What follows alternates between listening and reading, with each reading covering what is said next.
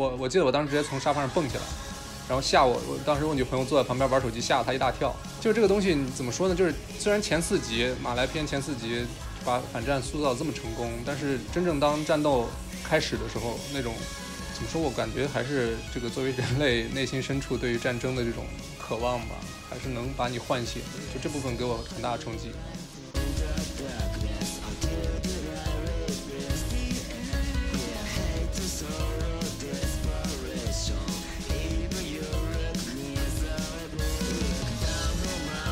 你你要说你从来没有见过大海，你要去追求一种自由，或者是你你是你的种族从来都被奴役，然后你要去，或者你受到这个巨人的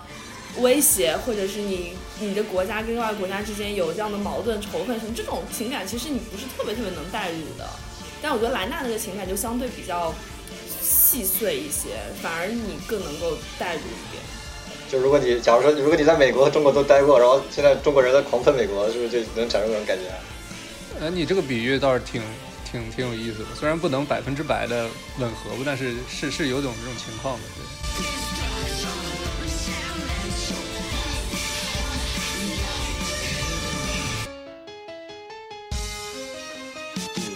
对巨人，我看漫画看到是，我其实从就是马来篇开始。我就已经跳出了那个代入感了。以前我是相当于是精神调查军调查军团的人，应该是。嗯嗯是。然后从第四季开始，我就已经完全跳脱了这种这种代入感，完全是一个局外人在看整个巨人。所以我觉得什么那种什么怕什么怕老人不行，马来人不行，怕老人该死，马来人马来人该死，谁谁该死，反正都都是漫画里面都建设上自己创作的角色，他有有他想表达的东西。可能有他没想，可能可能有他想表达，但是也没表达成的东西，就是已已经就是不会再有什么感情波动了。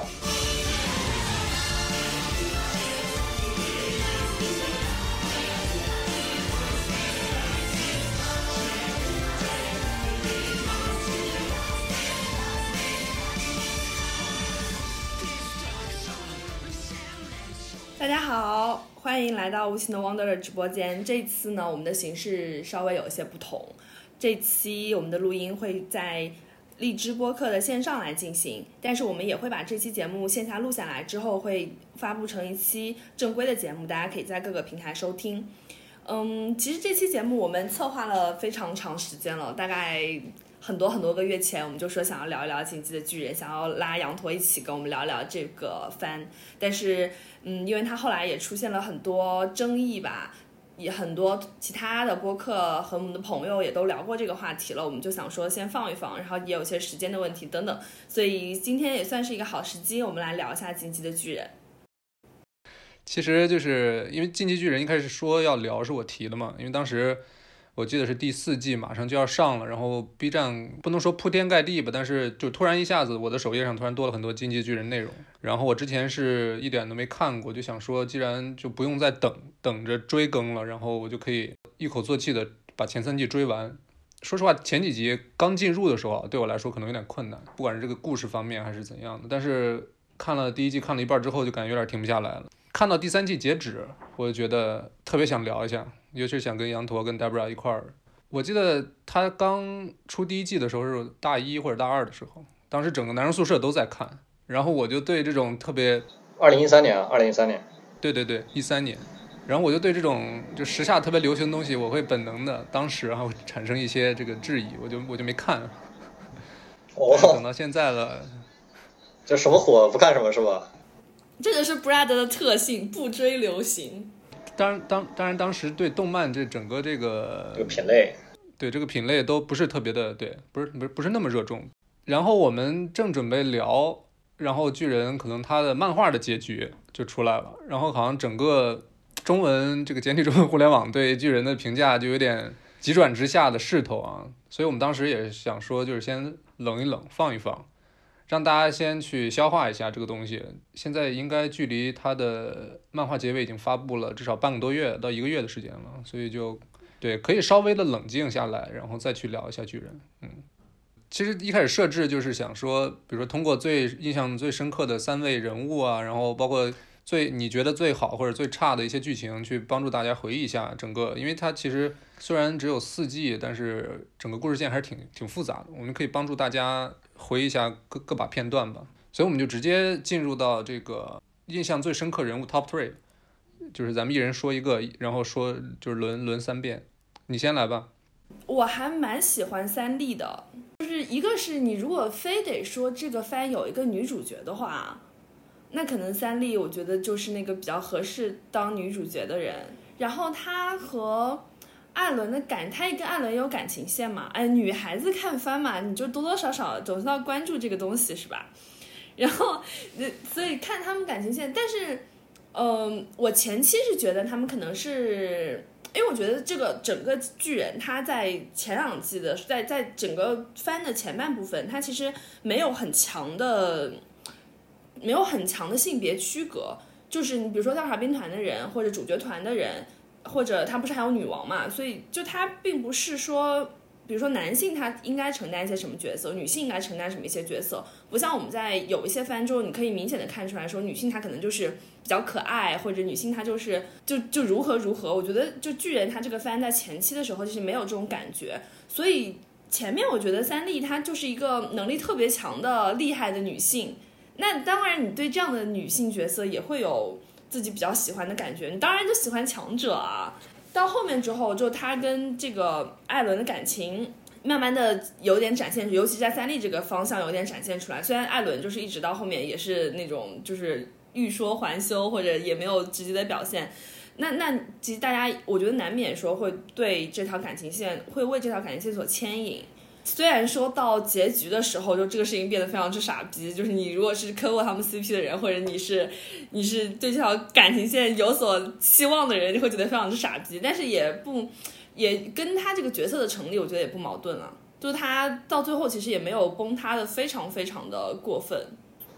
还行吧。他感觉他问题就在于他这个人没怎么变过。呃，对，这倒也是，这倒也是。呃啊，我先说第一个吧。我觉得第一个是没没什么没什么好争议的。我觉得第一个就是那个呃 e l e m e n t 团长。啊，我觉得他是，就是我觉得整个这个这部作品塑造的，从我的角度来说，唯一成功的一个角色，就是让我唯一产生代入感的角色，就是感染到你了，是吗？呃，对，是，我觉得他是一个唯，就是按照按照金敏在这个《千年女优》里面的那个那个说法，或者是押金手在《攻壳机动队》里面那个说法，我觉得可能艾利敏在我看来是唯一一个是人的角色，剩下的都是健身创的工具人。都要去满足他表达欲望，或者满足他某一些这个铺垫的意义想法的这个这这么角色。然后我觉得艾德敏是一个非常像人的一个人，就也非常王道的这种有有统有领导力的，长得又很帅的，然后面临了各种各样的困难，承担了巨大的压力，然后无论如何最后还是保护了战友啊，或者是产这个这个体现了非常强的 leadership。然后最后在史诗级的那个场景，白夜就是完成了自己这个壮烈的谢幕。我觉得从一个王道漫画或者是从一个影视作品的角度来说，他是一个剧情上、人格上塑造比较成功的一个角色。对我觉得是就是在白夜那那一段，我是真正的感感受到了。我记得配音是那个西谷家正吧，好像就是他的那个配音，就是让我觉得就是我被感染到了。我确实是感受到那种绝望的感觉，然后同时也感受到那种勇气的。就是受到那种勇气的感染，所以一度一度想献出心脏了，是吗？呃，那也不至于吧。那，因为我对巨人的感情也比较微妙，就我不是一个完全的粉丝这种。嗯。然后那下一个轮到 Brad 了。对我其实第一个写的也是艾尔文团长，就我感觉就是他他就是感染我的是怎么说呢？就是他整个对于墙外的世界的那种探索的那种出发点或者欲望是。就比如说，剧情有展现他当时在这个小时候在课堂上，对吧？嗯。对于这个历史，他是纯粹的一种求知欲，或者是一种对未知的一种探索。就是这种东西是一个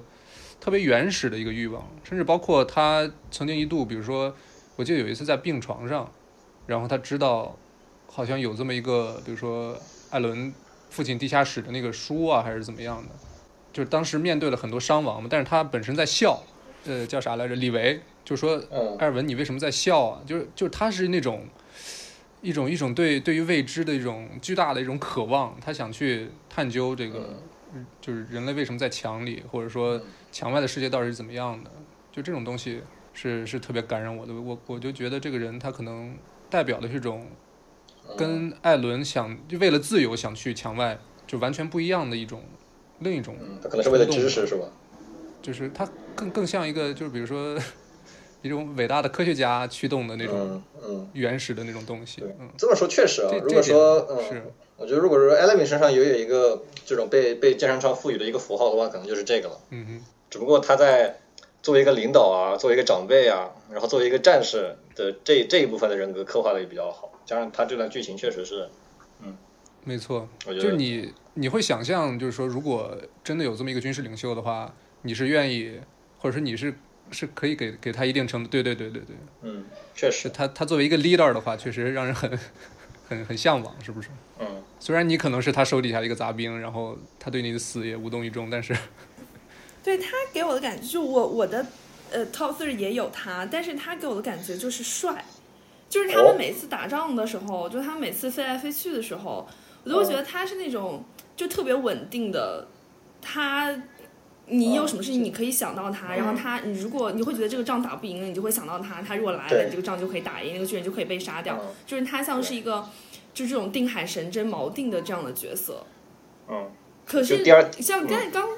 刚才 Brad 讲完之后，我倒反而觉得说，嗯，他这样的角色其实其实还挺常出现，就是类似的角色。嗯，有有有，就是那种动漫里面男主的那种老前辈嘛，就是总是要为男主去去挡个刀、垫个枪，然后给他引导一下人生。嗯嗯，一开始教他我很现在去想，多东西之后，就是我觉得好像还挺多见的。是的，你知道我就是凯之巨人的那个人，他们本身名字叫莱纳莱纳，对嗯对对，我我我哦印象挺深的，还有莱纳。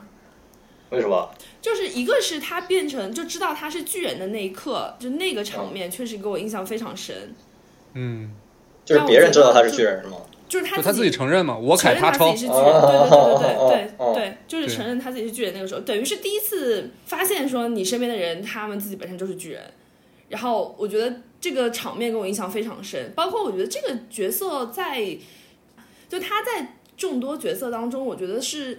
比较相对比较复杂一点的。那毕竟两个人格嘛，是一般人的两倍。而且他可能画的那个形象也跟那些小孩儿不太一样，嗯，他像个成年人。嗯，是，所以他给我印象还挺深的。呃，那我就接着 Debra 说吧，因为我本身 Top Three 里边也有莱纳。莱纳不是搞笑，不是搞笑角色吗？呃，当然，他被后期这个就各种二创就搞得很很就是什么坐之巨人什么乱七八糟的。但是因为我重看第二遍，虽然我没第二遍没看完啊，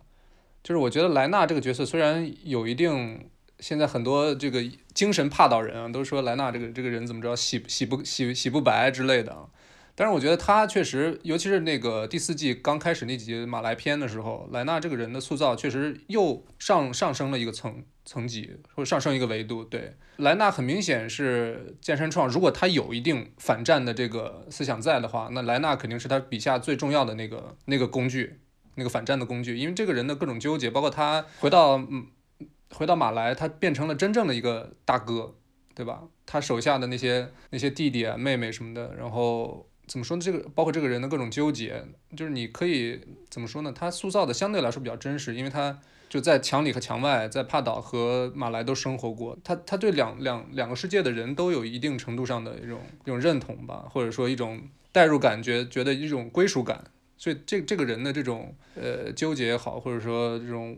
无间道产生的这种 这个这个精神分裂也好，是很很让人就不能说同情吧，我觉得是可以可以感受到他的那份痛苦的。其实马来篇的前几集是我真正让我想讲巨人，让我下定决心我要聊一聊巨人的很重要的一个部分。对我补充一点，就我觉得莱纳这个角色还有一点，我觉得挺有意思，让我印象比较深。就我不知道为什么，我觉得和他特别能共情，可能给安排给他的情节也有关系，就是会让人觉得他是他的的确确在那个时候他的所作所想，你你是可以代入的，而不像就是有一些角色，他们可能那个角色设定跟跟他的那个情感状态可能离的离我们现实当中能够想象到的人相对比较远一点，而莱纳他那个情感就是可能更能够放到不同的环境当中，你好像都能够产生类似的这种这种共情的能力。因为你说你要你你要说你从来没有见过大海，你要去追求这种自由，或者是你你是你的种族从来都被奴役，然后你要去，或者你受到这个巨人的威胁，或者是你你的国家跟另外国家之间有这样的矛盾仇恨什么这种情感，其实你不是特别特别能代入的。但我觉得莱纳那个情感就相对比较细碎一些，反而你更能够代入一点。就如果你假如说，如果你在美国和中国都待过，然后现在中国人在狂喷美国，是不是就能产生这种感觉？呃，你这个比喻倒是挺挺挺有意思的，虽然不能百分之百的吻合吧，但是是是有种这种情况的，对。嗯，那羊驼，你的第二个？我第二个 Levi 啊，嗯嗯，就是兵长，这个其实很简单，一方面是因为他很强，因为他经费经经费全都在他身上。呃，这个是这个是第二个，我我先说第一个，就是因为他很强啊，就是他的性格和他的能力嘛，嗯嗯，他的性格是属于那种，就是很多很多男生都会比较喜欢那种就酷酷的，一言不发，然后强的一逼，就人人狠话不多。那种，嗯嗯，嗯这是一方面。另外一方面就是他就是可能巨人第二季可能有百分之二三十的经费都在他身上了吧，没错，然后最终季 Part Two 的那个，就实际上就是两段史诗级产史诗级作画嘛，一段是第二季那个十四秒立体机动，就金井有文画了六个月画出来的，然后就是 Part Two 那个冰斩砍猴嘛，那金井有文又花了三个月，你说第三季的下半第三季 Part two 嘛，嗯，对对因为他分分工放送嘛，对啊，第三季 Part Two 应该是现在邦古米唯一留在前一百的巨人的动画，剩下全部都一百开外了已经，就是因为那一下确实很炸裂。对啊，那那也是经济有文画了三个六个月。我当时其实不太看好 MAPPA 的一个原因，就是因为我估计经济有文应该是不会去去去做最终季了，因为他自己还会有活。然后 MAPPA 是你再说吧，那反正 Levi 就是这样，就是这样，他太强了嘛。然后他的场面太帅了呀，名场面啊。然后下一个，那我接着说我最后一个吧，我最后一个我就比较发散，就是一个其实出场这个不是特别多的，就是萧，不知道大家还记不记得？就是在马来的那个把进击的巨人传给艾伦他爸的那个人，嗯，就这个人就怎么说？他虽然出场的次数不多，但是因为他其实的身身处的那个境遇，其实跟莱纳有点像啊，只不过我相信他的这个这个内心可能会比莱纳更更坚硬一点，就是他会给我很多想象的空间，就是种族之间或者是艾尔迪亚人的这战争啊，到底内化在一个人身上，或者是加加到这一个人身上，他到底能做到什么地步？就是他肖常年卧底在马来的这个政府里面，可能他手上也沾了很多自己同胞的血，但是他最后找到了一个最合适的人，把经济的巨人传给他。就整个你可以去想象他背后的所所有的种种的经历，包括在马来的生活，就让人感觉，就如果出一个番外的话，我相信他的这个故事线会是很精彩的，也是很能体现这个经济巨人相对来说比较内核的东西吧。就这个人他他他的出现虽然很很很少，但是给了我无限的一个就是想象的空间吧，这点我还是挺喜欢的。就是他的留白很多，让想到悬崖之上的那个那个那个那个那个那个啊，对对对，于周易和伟的那个角色是吗？嗯，以后你还你还看看看悬崖之上了？看了呀，不像你看网上说很牛啊，然后去看了呀。我第三个就是我第三个就艾主席了呀，也不是艾主席吧，应该是应该是幼年幼年艾伦吧，你说就是前三季的艾伦，就动画里的艾伦吧。我觉得因为那个艾伦的就是感情是最充沛的吧，就是整个动画里面描写，就总体上来说非常的少年漫男主。就我一开始是就感觉巨人可能是个。他不说是个少年漫吧，他可能是个少年漫和青年漫中间，但是偏少年漫的。我我心中一开始的定位是这个，然后我就一开始还以为会有一些什么热血啊，就这种什么复仇啊，什么兄弟友情热什么什么胜利这种。然后艾伦一开始的那段剧情还挺就对，然后我觉得就还还不错。然后另外就是，呃，我觉得动画尤其是尤其是荒木的那个巨人，就是呃就是前三季或者前两季的巨人，其实呃一个非常简单的例子就是艾艾伦的眼睛的作画量是最大的。就他的眼睛是非常大，然后非常的复杂，里面分层非常多，会做各种各样的反光特效，会让人感受到他的感情的那种。你其他人的眼睛都是相对来说就是作画量没那么高，然后艾伦经常是眼睛瞪得大大的，好多第一集好多特写，就瞪得大大的眼睛，说什么我们全部要把你们驱逐出去这种，就感觉他的就感情还挺丰富的，然后就是也是会被感染到那种感觉吧，就是会觉得第一季变巨人会觉得很帅，尤其是。虽然他那个背景，我觉得三 D 背景一般般嘛，但是他整个那段作画还是很帅的。不过我就是这说说，这要话说回来，就是我觉得巨人最好的还是制作，就是动画制作这方面。我觉得动画的巨人比漫画的比漫画的巨人要好一些。是就前两季的打斗，我这个巨人打斗这确实没没得说。这个倒是，但是你从另一个方面来讲，他一个画工这么不怎么地的青年漫画家，也就是靠着剧情深度来，那靠着剧情来来吃饭了呀，说明他的剧情确实很牛啊。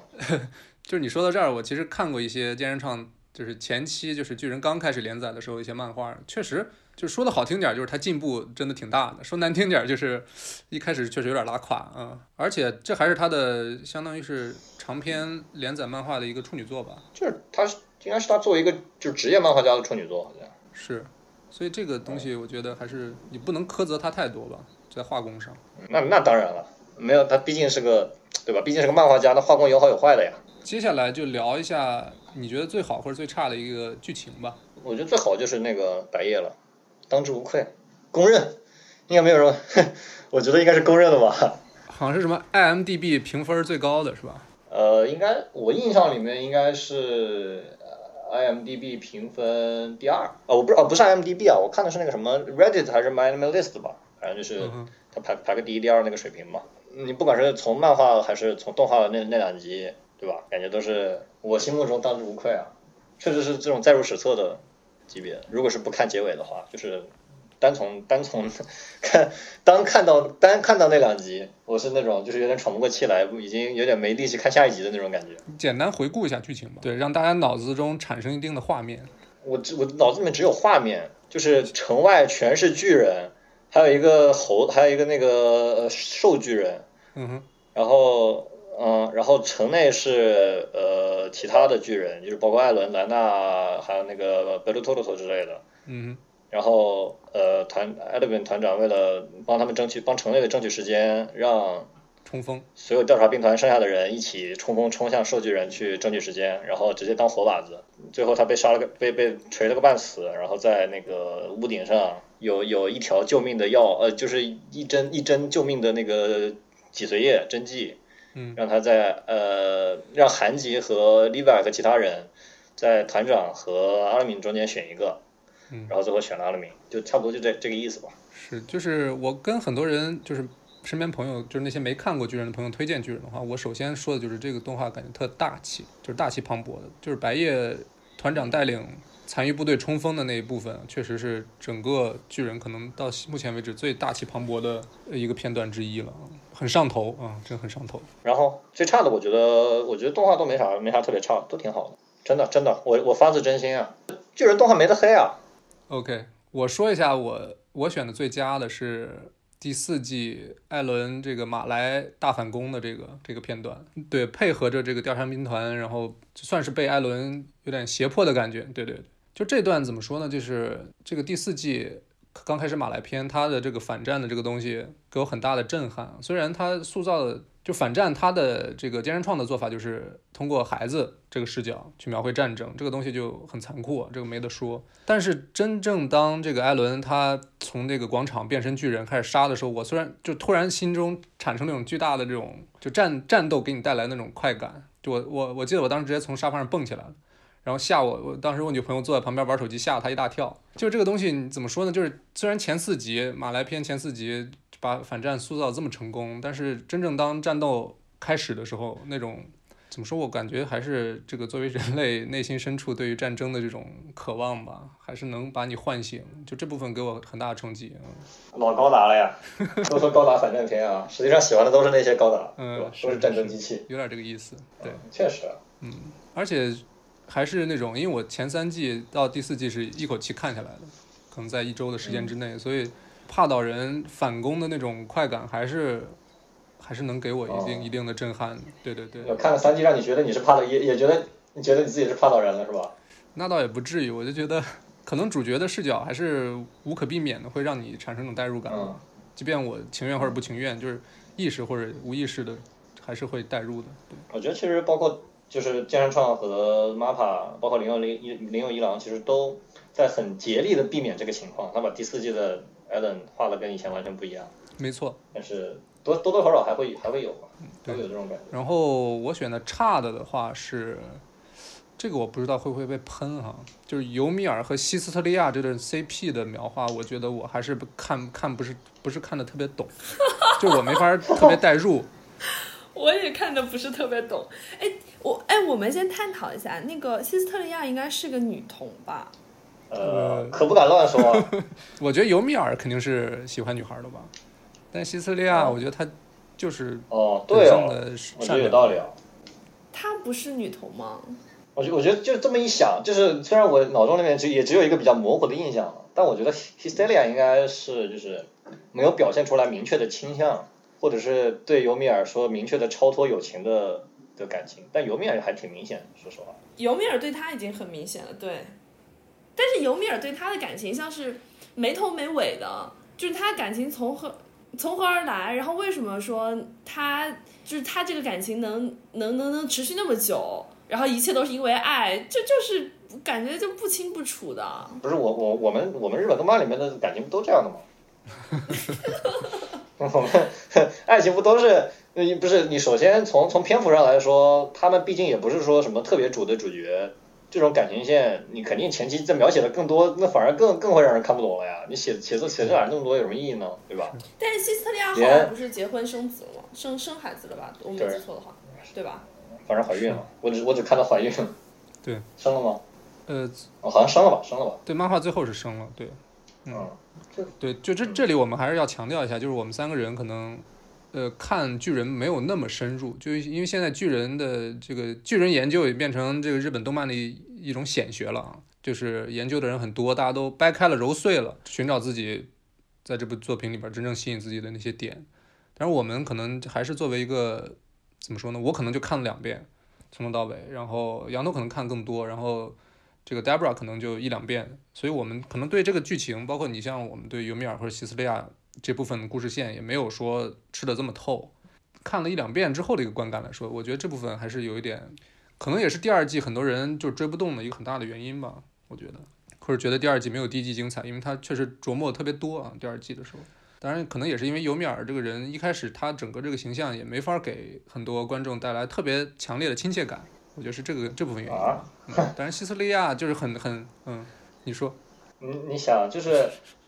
只我只看动画的话，其实有更重要的一些就是感情线，其实都没有细讲，所以 h 斯利亚和尤米尔的感觉现在不讲，其实还挺就挺可以理解的，对吧？毕竟他不是少年漫，少年漫都不会多讲，毕竟不是恋爱漫。我一开始就把他们俩认为是女同关系，所以后来西斯特利亚就转变，然后她让她怀孕，让她生孩子，让她就是经历一些其他感情的时候，对我来说还是有一点点难接受的。而且我我一直我还是这个观点，就我觉得他前期他其实，在性别描画上还是做的挺好的，就是非常平衡，而且也有性别的一些多样性吧。但他到后面就会觉得。哎，就是他好像剑山创不是我想象的那样的一个创作者。哎，后面就是大家都不是人了，已经不别别说男女了，都不是人了。那 Debra，你说一下你的最佳和最差吧。就是我挑一个那种比较文静点吧，就是他们冲出墙看到大海的那个那一个场面，就是跟 Brad 刚刚讲的那个有点跟他挑的那个段落的情感其实有点像，就是他们前期还是铺垫了很多。想要看到自由，然后大海就像就是大海那个海螺就意味着自由，象征着自由。然后确确实实你在前面其实没有看到过，除了那样的就是骑马、土地、什么山坡这种，就很很破烂的房子、砖头之类的其他的场景，森林这种其他的场景。所以当你看到海的时候，那个场景跟前面的画风也完全不一样，而且它确实变得非常的开阔。然后包括你会觉得。这是一个阶段性的成功，你会只觉得他们真的拥有了，他们在经历了千辛万苦，然后在经历了很多起起伏伏之后，他们拥有了他们想要的东西，他们得到了他们一直所追求的东西。然后这种这种畅快感，确实在看到那一刻的时候是非常非常震撼的。虽然你同样就是当他到结局的时候，你会发现这种所谓的自由，你会发现其实马来片打开的时候就有这种感觉了，就是。那片大海根本不是他们想象的那个样子，这边海所隔离的东西，这边海对岸的东西根本不是我们之前所想象的那样的东西。但是，当这个故事进行到那一刻的时候，我觉得情感上还是非常，就是还还是有那种情感的高潮的。我还以为你要说的是那个什么艾伦说海的那边就是敌人。那倒不是，不是不是。原来你说的是真正意义上的，就是一个阶段性的成功，是吗？对对对，而且他应该是第三季的最后吧，对吧？对对对，对，所以就是也也刚好是他那个故事，就他那个帕岛自己的故事，感觉是讲到一个圆满的程度了。但是他第四卷打开马来篇打开的时候，已经讲的是世界观都不一样了嘛，所以他那个时候刚好探寻到了这个故事的边界，也是他这个地理上的边界，就我觉得还是挺挺有意思的。我还有一个印象比较深的，就是我刚刚也说的那个凯剧的那个那个场景，我还是想再讲两句，就是当。当凯之巨人跟那个超大型巨人他们出现的时候，当他们不能叫叛变吧，这个叫什么？把他们自己真身揭露出来的 review 了，对对对，就我只只能想到 review 这个词。我我那个时候确实还是挺震撼的。我你们之前有想到吗？还是你们跟我一样？就因为我觉得我可能是我我第一遍看的时候，我看的不是特别仔细，就可能有一些铺垫的东西我没看出来。但你们第一遍看的时候，你们有想到他们俩是巨人吗？哎呀，早就被剧透光了，好像已经毫无波动。对对对，我也是，对我也是被剧透了。但是那个场景，说实话，它整个，我先回起来是艾伦跟那个这个这个莱纳还有那个贝尔托贝尔托尔特，呃，贝尔托特，他们是站在一块儿，然后剩下那帮人是往这个画面的左侧走，其实是一个中远景。然后莱纳说的那部分台词说我是凯巨人，然后他是。那段台词声音特别小，所以好就是整个那个场景就设计的，而且感觉有风声，有那个环境对对对，整个那个场景他用了一个特别大远景，还是个背，还是个还是个还是个就是就是个是个是个后是个就怎么说拍他们背影的那一个一个镜头是吗？对对对，拍艾伦背影的应该是对，嗯嗯，所以那整整个场景我觉得哦，这这这种塑造的方式特别的巧妙，特别的巧妙。就是我听说很多观众就是第一遍看以为自己听错了，然后倒回去看。就那个那个东西，对，然后那个那个东西确实挺震撼的。对哦，因为因为一般其实就是这种就是重大事件啊，重大发表，一般都是大特大特写啊，大特写嘛。然后这次，嗯，对，然后那段就是这个就非常的，就他用这种方式处理，真是特别巧妙。当然后来把话说开了，才开始给这个个别人一些特写，比如说三笠，他马上就那个时候是需要大特写，因为因为因为表现表现感情嘛。就转换了，转换成了战斗模式了。然后包括艾伦的一种，嗯嗯，是艾伦还在那演，对吧？他其实本身也知道了。就整个那个场景确实还是算是这这整个整个四季下来一个名场面吧。他确实就很巧妙。嗯，那段也是我记得是三第三季 Part One 的一个一个一个很重要的一个作画回吧。当时用的好像是三 D 吧，我记得那个超大巨人用的是三 D 吧。但是那个艾伦和呃，那是第二季还是第三季啊？第三季吧。第三。然后，然后那个艾伦用用那个就是什么空手道一类的跟莱纳搏斗嘛。嗯，那段那那段就是那段打打戏也是一个比较经典的打戏回吧。参考了参考了参考什么泰拳还是什么，反正某种武术类的那种格斗视频画出来的。然后咱们第一趴就是比如说这个作品回顾阶段，最后一个问题就是。简简单的说一下吧，你们觉得巨人这个作品成功的原因有哪些？我先说吧，呃，我我对我来说，我觉得它最大的成功是它就是是它整个世界观的铺设。就我觉得它它不像是那种四季，它其实整个故事进行的时间，我说大概是现实生活中的时间啊，还是挺长的。但他每一季他其实有他自己的重点，然后他会因为健身创其实从一开始他就把整个故事故事都已经想好了，他其实结局都是已经想好了，他才因为当时说那个他是想好了之后，编辑才让他画，才同意他出版的嘛，就说明他对于整个故事的编排，他的高潮要放在什么部分，我在这故事的这个阶段要告诉你什么，他是已经计算好的，所以我觉得他对我来说，他这个节奏的把控还是特别好的，就是他每一个部每一部分的故事，我会告诉你一定的信息。我会告诉你，我会把人物，我会把故事重点放在某一些的人物身上，然后我会把世界观这个画卷展开到一定的层面，我就告诉你这么多信息。但这么多信息，它足够让读者或者让观众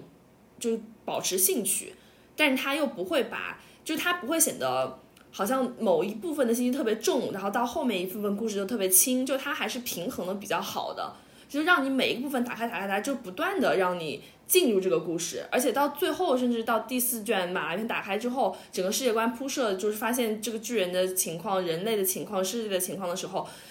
就是你还会觉得它还是有个高潮，因为它每一个部分我在这个过程当中不是出现过很多次，大家觉得，呃，这个是不是就是巨人的高潮了？是不是巨人之后就会走下坡路了？但他其实用事实证明，就他并没有，因为他把所有的事情都已经铺设好了。我觉得这个这种节奏感和他这个世界观的，呃，这种布置，是我觉得他成功很大的一个原因。呃，那我我我我我觉得就是，呃，我先说就是漫画吧，就是漫画它首先剧情。的整个的线路的设定啊，各种各样的伏笔，然后它包括不说结尾吧，我觉得从结尾之前来看，大体上来看，金山创它对于里面的人物的发展、故事的发展，然后各种伏笔的铺设、整个世界观的描绘是统一的，所以会让人觉得就是草草草草叫什么来着？草灰浮现，草蛇灰线，草蛇灰线，嗯，就就整体上非常有统一感，我还挺喜欢这种感觉。我觉得大部分人应该也就是你会感受到自己被作者玩弄在鼓掌之间的这种这种快感，就是总会，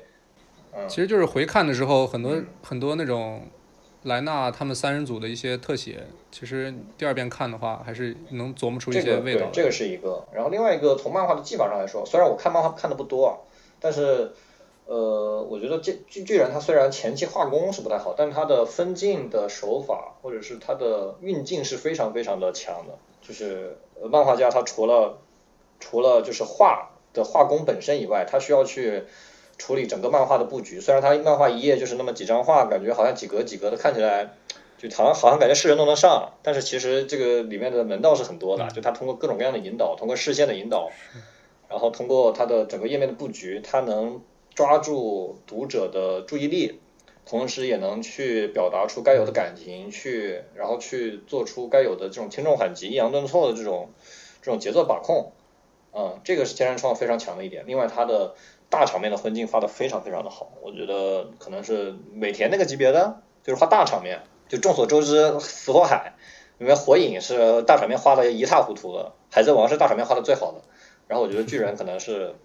是可以往尾田那个角度去，那那个方向去看齐的那种大场面的水平，包括我印象比较深的几个变巨人的场景，然后包括那个呃艾伦变成那个巨巨恶心的那个始祖巨人，然后往往冲向帕岛的那个，还是冲还是发动地名的那个那那几个镜头都画的非常好，就是漫画方面。嗯。然后从动画来说的话，就一一言以蔽之，进击的巨人的动画是。做的非常非常优秀的 TV 动画，不管是从就是第一集开始，一直到就是整个七十多集的一个中篇动画的角度来说，平均水平非常的优秀，然后高潮非常之高潮，就是从从从制作到音乐到就是呃分镜演出到作画，我觉得就是都是顶级的水平，所以就是从商业上来讲，就整个视听的效果是拉满的。当然中间会有一些瑕疵吧，我在我心中吧。但是总体来说，它的动画的整个四季的动画的平均水平非常之高。嗯，刚才羊头也说了，就是动画方面，它制作首先是非常精良的，首先是这经费确实是比较拉满的。然后我回看的话，其实我特别注意到点是它的这个音乐的制作，就它各个场景，然后各种音乐的使用都特别的，很能达到这个烘托气氛的作用。有有几段主旋律的。对对对，有几段主旋律的音乐确实是，呃，把这个场场面煽这个这个这个煽动的特别到位。然后也像我刚才说的，我觉得这个动画让我感觉最最满意的部分，也是它的这种大气的感觉吧。就不管是战斗场面还是巨人的打斗吧，就我印象最深的就是我对这个动画突然觉得，哎，就超出我的想象的是他们第一次调查兵团出出墙调查，就是那个主角团加入那次，就整个这个。他整个团队的这个排兵布阵，你知道吗？哦，整个那种东西是是确实让我有点耳目一新的感觉的。嗯，觉得很很新鲜，很有意思。反正有模有样嘛，就看起来像是。对对对。不像不像你传统的动漫那种那种小家子气，对吧？是吧？对对对对对。然后包括当时那段，整个艾尔文他的计划是到最后最后才知道，哦，他想抓这个叛徒，抓女巨人。嗯。然后整个那段被带动的时候，我觉得我是真看进去了，就我是真的被调动起来了。这个整整个的这个。呃，好奇心就完全被调动起来了。那那段之后，我觉得这巨人我开始追就停不下来了。我现在想，我觉得他们每一段打戏，就每一次去打巨人的时候，我好像都看得挺开心的。巨人打戏那是教科书级别的呀。每一段都是名名垂青史的那种那种那种水平，包括制作人员，而且都是真正意义上的就是燃烧生命的的做。这个跟跟荒木哲郎和跟荒荒木哲郎本人有关系吧？他是一个不太会流利的监督，就不太会分配预算，所以嗯，所以巨人尤其你你第第一季就可以看出来，他巨人前期和后期第一季啊，就是前半季后半季其实经费差挺多的，就是因为他前期把预算用的差不多了，后面就要开始后面就是开始用爱发电了。嗯，因为有很多人就是巨人吹哈，就是或者巨人粉丝，他都在说说巨人之所以质量这么高，是因为他这个剑山创作为这个原作者，他已经把整个的剧情的这个架构已经构思的已经八九不离十了，然后才开始下笔。这个可能也是巨人成功的一个很大的一个关键，包括他后期也大量的参与了呃动画的制作嘛，所以整个这个动画看起来也是特别的。因为他知道后后面的剧情嘛，所以他前面预设了很多，就像你刚才说的草蛇灰线这种类似的东西，直接让巨人这个动画作品可以反复的去看，你也能发现很多很多新鲜的细节。就比如说，呃，第一季的时候，我记得艾伦他不是呃先那个练那个立体机动装置是吧？他有一次把头磕地上了，后来发现大家回看的时候发现，那个艾伦他在在这个磕磕。头头磕到地上之后呢，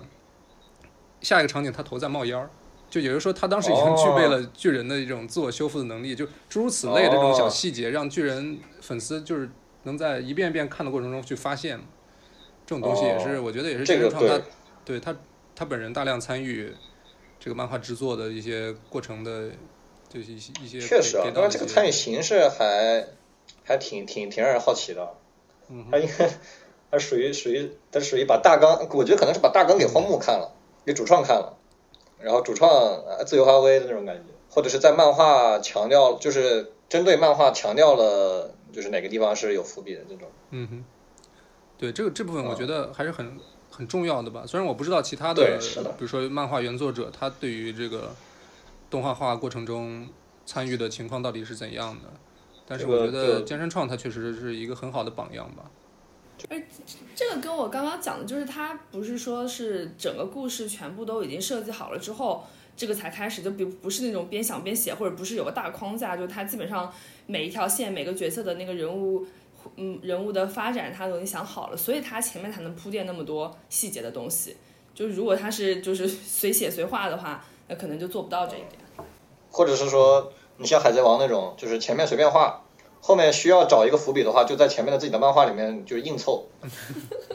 就是翻自己以前画的漫画，然后找一个哎这个地方感觉可以用来当一个伏笔，然后就反过回去去去把这个东西做成一个伏笔，就是这种。尾田是这么干的嘛？但接下来他这中篇漫画加上他这个性格又是什么所谓对称狂魔嘛？就这个还挺不容易的，其实，因为从我的从我的理解来说，有有的人他是这种，他写完大纲之后写着写着他改改主意了，就吃设定，就是因为。对，因为人是会成长的嘛，你难免就是你画了两年，画了画了五年，哪怕画哪怕画了十年，你总归会对自己的以前的大纲会有一些想法吧？你这个地方不好啊，不喜欢，或者是我觉得我想加点东西，或者是编辑要求你多画几画，你多画一百画，这种都挺挺难避免。所以他能能能完整的把自己十一年前做了一个大纲给给按图索骥、按部就班的画出来，还挺不容易的。这也说明剑山创就非凡人，所以他最后才能搞那么一出。呃，想想你要这十一年的时间嘛，就你你现在回看十一年前自己会觉得当时自己多傻逼，然后还能按照十一年前自己设定的大路线图完整画出来，真挺不容易。这倒是。呃，那接下来那就咱们就说一下巨人在市场上的成就吧。其实我想的就是，比如说跟其他的一些大热 IP 啊，就像什么死火海或者鬼灭啊。或者是比如说分分开，比如说呃动画和漫画各自的一些成就啊之类的。嗯，这个成就就看看销量吧。然后巨人漫画的销量可以说史无前例吧，因为它是一个它是个它是个月刊吧。就它每月更新更新。它作为一个月刊嘛，然后作为一个青年漫。它作为一个月刊加青年漫的销量能长期排在销量榜前十，基本上是史无前例的这种水平嘛。其他的漫画都是少年漫，毕竟漫画是给给年轻人看的嘛。然后你一个青年漫写这种花里胡哨的东西，跟友情努力胜利一个一个不沾边。这个梗我们以在我们以前讲平成动漫的时候大家说过。嗯，这个这个就就就挺没怎么见过，好像感觉没怎么见过，哪怕鬼灭鬼灭也少年漫嘛，所以对啊，这个就所以可见巨人漫画在就是漫画的这个业界的重要程度，或者是它的地位之高，跟它其实我觉得全跟从篇幅到知名度到漫到动画化的质量，其实最接近的应该是钢炼，但钢炼其实是个少年漫，嗯，所以。钢炼它跟鬼灭完全不一样，但它们共同点就是它都是一个就是世界观相对来说比较平衡，然后不会不会出现大量的吃设定，那总体上从头到尾是保持一致，然后会有一个比较统一的这么一个剧情线和这个这种伏笔在啊，但其实这两个还差的还挺多的，所以感觉好像应该是史无前例吧？我觉得电锯人应该不算青年漫吧？那个肯定不算青，那我感觉那个都十九禁了，有点。不是，但是他他不是还是 Jump 连载的吗？呃，我其实就跟着一些 B 站 UP 主看了几期的漫画吧，我觉得呃尺度还是挺大的。当然，它真正动画化之后，可能还是就是血浆的程度可能会有所下降的。但是往后的话，其实剧情我不太理解。那应该不会吧？我不我不太了解，没没往后追。听说也是也是要动画化的，反正我觉得哪个公司来着？MAPA，嗯，也是 MAPA，就是 MAPA，是他就是他。妈妈现在感觉已经占了就是业界优秀动画的半壁江山这种意思了。新三巨头，嗯，这个 MAPA 之后再讲吧，先说漫画吧。反正，嗯，就就就我觉得，就就就巨人从漫画来说的话，就是就刚才说的那个。从动画来说的话，在在巨人的漫画完结之前，每一季的动画都是能进入这种历史前一百的这么个水平，就非常非常的难得。那作为一个长篇动中，作为一个中篇动画，就是各方面评价吧。我的标准是按班固米排名啊，但是其实都差不多。嗯，那销量其实从第一季开始，从它销量第一季特别高，两万多的销量吧。啊，那个时候还是靠卖碟片，就是那个时候动画还是靠卖碟片赚钱的，所以它的销量很重要。从第二季开始，销量就是个四五千的水平，呵 就非常的杂鱼。这个就是为什么呃，就是整个第二季出的时间这么晚，呃，第三季出的这么晚。然后第四季以至于为的不愿意做了的核心原因之一就是它不赚钱了，因为不赚钱，所以版所以志伟不愿意给钱了。然后为说你这么点钱，我我我不赚，我要赔本，那不做了呗。所以就是就是他的这个商业变现能力好像没有鬼面那么强。那不是你不能跟鬼面比，不能跟鬼面比，鬼面都快四百亿了，知道吧？对啊，对啊，但其实鬼面体量也不是很大呀。你说体量是什么意思啊？就是就是它的集数啊，包括它的那个漫画数之类的。那是的，但是鬼灭它，嗯，详情请看那个关于鬼灭那一期啊。呃，对。但是鬼灭，鬼灭跟巨人整个逻辑不一样啊，就是它商业的逻逻辑不太一样，或者说。巨人在在那个日本国内现在是个什么？没有鬼灭那么火，肯定的，也还不错，但是不是那种就是 top 就是就是 T 零级别的。所以，呃，这样要说到制作那边啊，就是为什么 Wait 为什么就是 Production IG 要分出去一个叫 Wait Studio 的这么一个公司？Wait Studio 就是他们的专门用来做出海的的一个子公司，然后做品牌隔离，就是这个意思。这个可以可以等会再稍微讲一下，嗯。但反正从销量来看的话，动画其实不太行。第一季还不错，第一季两万多。嗯第二，后面就一季不如一季，就就两三千、四五千这么个销量。因为日本人，因为首先全世界买碟的只有日本人，其次你想让日本人买碟，现在只能用用萌妹了，或者是用商法，所谓的商法，就是在碟片里面加一些什么握手券啊，或者加一些游戏的这种这种礼包，嗯，你只能用这种东西来让。上海人打疫苗还要靠跟萌妹子握手的，那这嗯，全是的呀，行得通的道理。对，但是在日本，就碟片市场是这样。没有说上海不好的意思啊，也没有说上海政策不好的意思。我觉得挺好的，可惜深圳没赶上啊。要深圳赶上，我我也去整一个。就就海外，就是呃，巨人的成立实际上是巨人的这个动画的创作，其实是 With Studio 从 Production IG 独立出来的一个契机。就是 Production IG 的老板石川刚久，他早就觉得国际化才是动画制作的一个出路。尤其是尤其是他心中的好动画的一个出路，所以他就把 Production IG 里面的偏年轻化的，然后比较前锐的，然后最强的一个班子独立了出来，成立了 w i t Studio。当然还是在他们那个母公司下面的，但是在品牌上面跟 Production IG 已经分开了。就相当于他们一个子一个母公司叫叫 IG Port，然后 IG Port 下面是两个动画公司 Production IG 和 Wit Studio，这两个动画公司其实是相互独立的，但是大老板都是一个人啊。成立了这个公司之后，专门做针对欧美人的、针对海外的的动画。然后它的代表作就是第一第一款作品就是《进击的巨人》的第一季。然后众所周知，新的动画公司刚成立，它肯定是要赔钱赚一个吆喝的。就是我我哪怕赔本，我也要做一个特别特别牛逼的处女作，然后来一方面让观众知道，哎，这么有个新公司很牛逼，以后我们来追一下。另外一个是对于对就是 to B 的一个宣传。就是让这些版权方知道这个新动动画公司很牛逼，让你们去给他，对，给他投钱做动画。所以说，一是一方面就是新的动画公司往往的第一部作品就要特别特别牛逼，要要赔本。这感觉是一个很普遍的投资逻辑嘛，就是你做第一款产品的时候，产品一定要做好，一个是给消费者信心，一个是给投资人信心，这是一样的。对对对对，是的。就拿就比如说你拿个单集一千万的预算，但是你要你要用一千五百万的成本去做。然后你每集亏五百万，但是你要把这动画做的特别牛逼，嗯，这是就是巨人第一季这么牛逼的原因之一。然后就是一一三年的商业环境其实比现在要好一些，呃，从某种方面来说吧，有好有坏吧。但是一三年那个时候好在，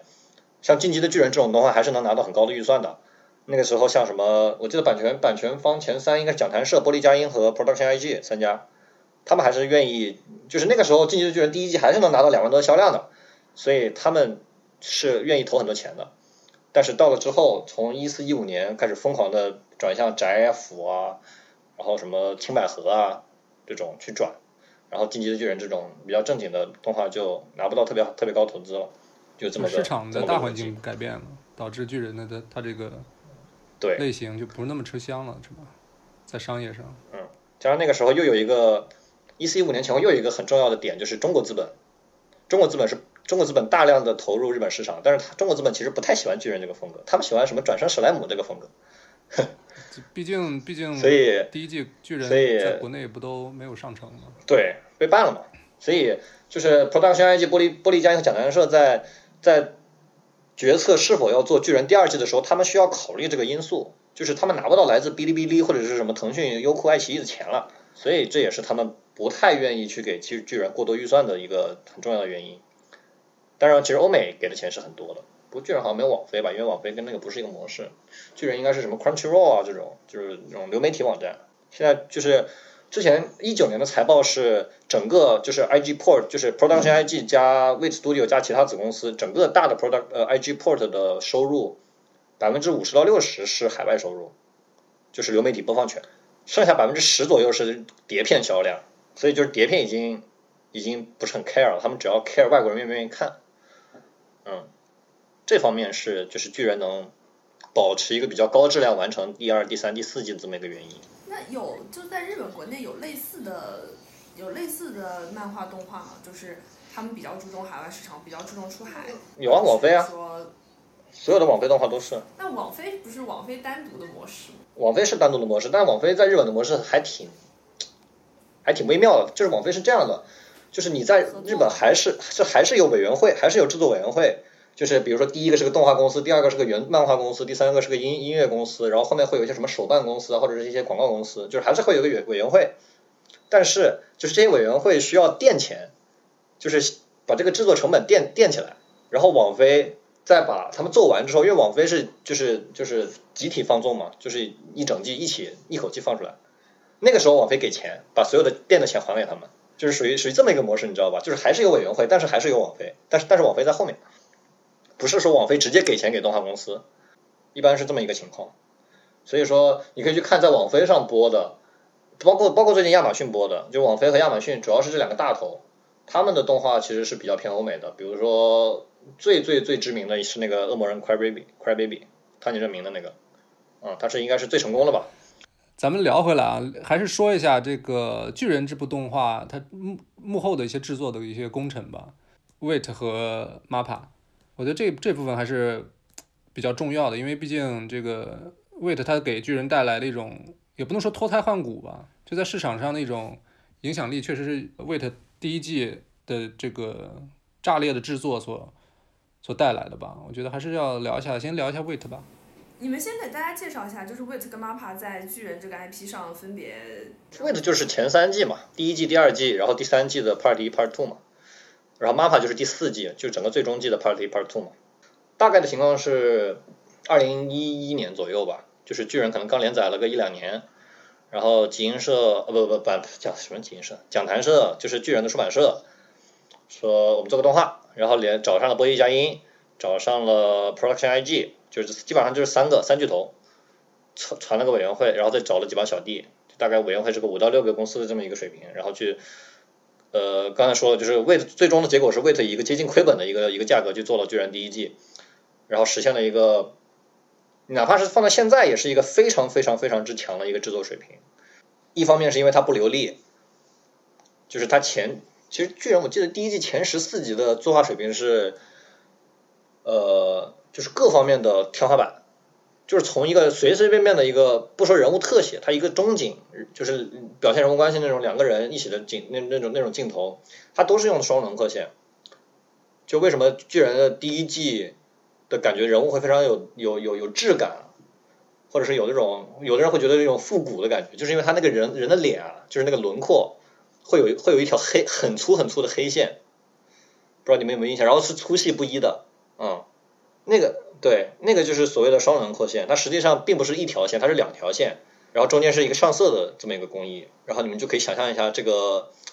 难度其实是很高的啊，成本其实很高的。它不是相当于多，它是相当于多了很多，多了很多上色的，它是多了很多线条量，多了很多上色的的的需求，然后一直到摄影，它的工作的的量会比较大，因为呃，wait 的主要呃就是 wait 的巨人第一季的主要班底是自己的社内的员工。所以他是按按工作时长来，一般是按工作时长来付钱的。所以工序多意味着成本高，所以结果就是第一季的前半段的质量非常非常之高，然后后面没没工期没时间了，然后就开始赶，开始开始熬夜。虽然说就是第一季最后的后半段的质量会有所下降，但是总体上水平还是很高的。然后第一季其实它很多这个立体装置在城市中穿梭的这种，嗯。它就是相当于二 D 和三 D 的一种配合，我觉得这这个东西之前在日本的动画作品中有大量的出现或者大量的运用吗？可以这么说，就是巨人这部动画开创了一种新的作画的的的的种类，叫立体机动作画，就是呃在三 D 的三 D 的 layout 的那个环场景下用三 D 盖的，然后通过建模建出很多楼房啊城市，然后通过运通过镜头的模拟，通过就是软件的设计。把一个镜头就是模拟出来，然后再用二 D 去把人物画进去，相当于是三 D 和二 D 的一个结合。这个是就是以前有人用，比如说，比如说，比如说那个印象最深的，呃，零四年就有人用了，就是零四年的无罪嘛，宫桥金庸的无罪有一个场景，就那个商店里面那个场景，对，那个其实是押金手，对吧？它毕竟是个剧场版，毕竟预算在那里，对吧？但是 TV 动画其实用的比较少。一方面是因为成本高嘛，另一方面是因为，呃，技术其实在慢慢的变成熟的一个过程。就是其实，呃，巨人的三 D 不是 Wit 自己做的，是外包给一个叫 Madbox 的公司做，它是 Madhouse 的子公司。嗯，然后，呃，包括滨海战记，就是也是 Wit 的动画，其实的它的三 D 也是那个 Madbox 的人做的。后来直接让 Wait 把 Madbox 的那个三 D 导演挖过来了，做了。做了做当为自己的导演，就是那个锁田修平，就是《滨海战记》的导演。然后锁田修平就是《进击的巨人》的第一季的 CG CG 导演，CG 监督。嗯，然后巨人第一季就是开可以说开创性的吧，就是发明了这种快速的运镜在 3D 场所，在 3D 的这种城镇的环境下，虽然其实看起来还是有点简陋的，我我觉得还是要我说，假如说能实现同样的效果的话，我还是会喜欢用 2D，但是。但是实际上就是用二 D 是做不出那种感觉的，只能用三 D 才能实现。就是从按照现在的技术和成本来看的话，其实就是人物跟背景还是融合的没有那么到位。对，因为毕竟三 D 它三 D 又不是好莱坞的三 D 嘛，它毕竟还是有个成本问题在里面。但是其实还是那种画面的质感还是有点类似，就是零几年那版山姆雷米那版蜘蛛侠的那种感觉，就是还是你第一次看确实还是很对，因为它毕竟有速度很有速度感嘛，也是很震撼。对啊。就你，因为因为它对于日本动画来说，其实是一个很新鲜的一个东西，加上它其中的二 D 那部分又是非常非常牛的，是实打实的二 D 作画，嗯，所以说就是相当于说开创开创了这么一个作画流派，但实际上好像这个流派也就位置在用了，就只不过是那个就是嗯，就是之后的巨人，然后之后的什么甲铁城，然后包括就这个东西你运用的时候还是就是很很很依赖于，比如说我这个场景需要大量的一个呃城市背景、城市景观的这么一个存在，然后它它还是有一些使用的一些场景在。城市景观其实还好，因为它的建模其实不是很细，它的核心核心的点其实是在于那个那个二 D 原画，就是呃对，就是开创这个立体机动作画的，其实叫江原康之，是呃在 Wait 之前就是在 Production IG 的一个非常非常核心的一个一个一个原画，然后他认识了半田秋呃那个那个金井有文，然后加上胡透模这几个呃在业界也是水平非常高的这种就是运动的轨迹，包括线条，然后包括运动的中间这种形的变化、形的把保持都非常强的这种原画师，他们其实是 Wait 的核心竞争力。其实因为3 D 它毕竟是外包的嘛，你你 Madbox 可以给 Wait 做，也可以给别人做，但是就是说实话，可能也就是巨人这帮人能做，另外也就是只有巨人动画才能花这么多钱在这个上面，因为我们之前说过动画是按张算钱的嘛，所以你想，你你之前那个第二季那个十四秒作画用了几千张原画，那就这这这相当于是一整集的钱，或者是两两整集的钱，然后就做那么十四秒，就估估计也就是巨人愿意做这种事儿了。然后呃，然后然后 Wait 其实它就是前三季，但是很多人就是能发现，就第三季突然画风有一定改变，其实从第二季就开始不一样了是有什么？从第二季开始，首先轮廓线没了，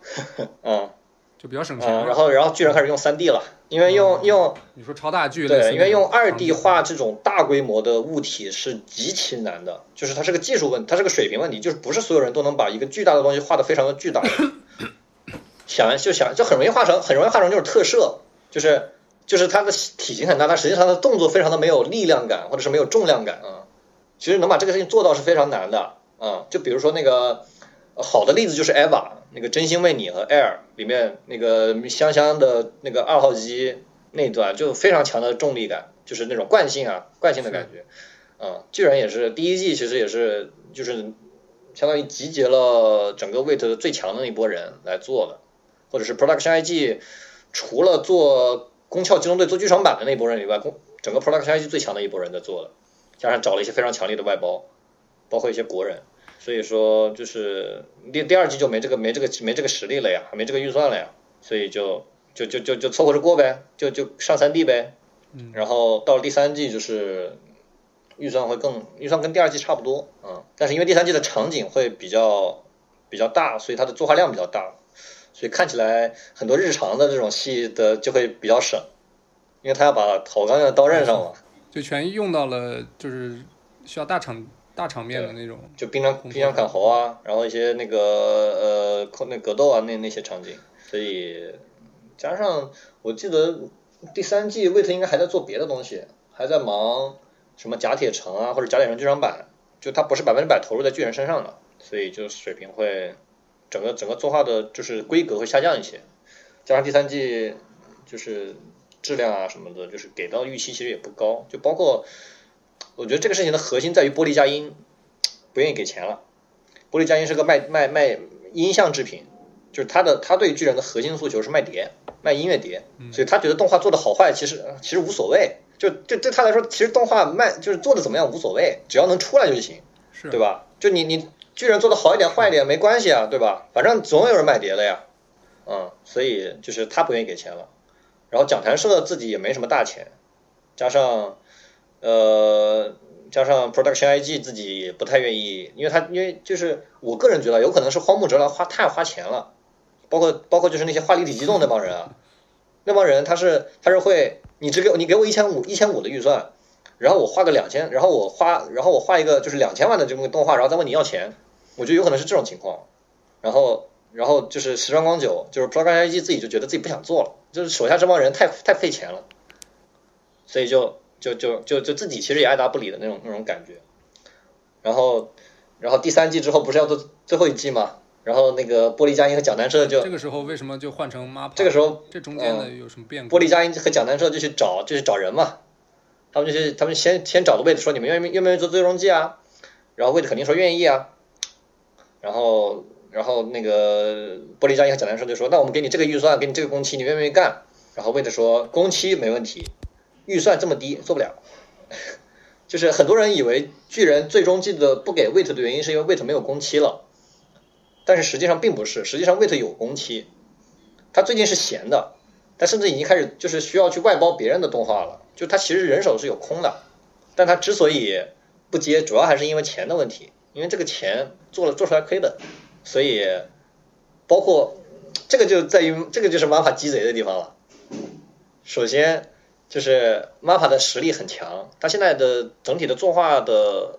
就是不是说卡路里啊，就是人手，不管是从质还是从量来说，应该是不亚于 WIT 的，它的它自己的实力非常强。另外就是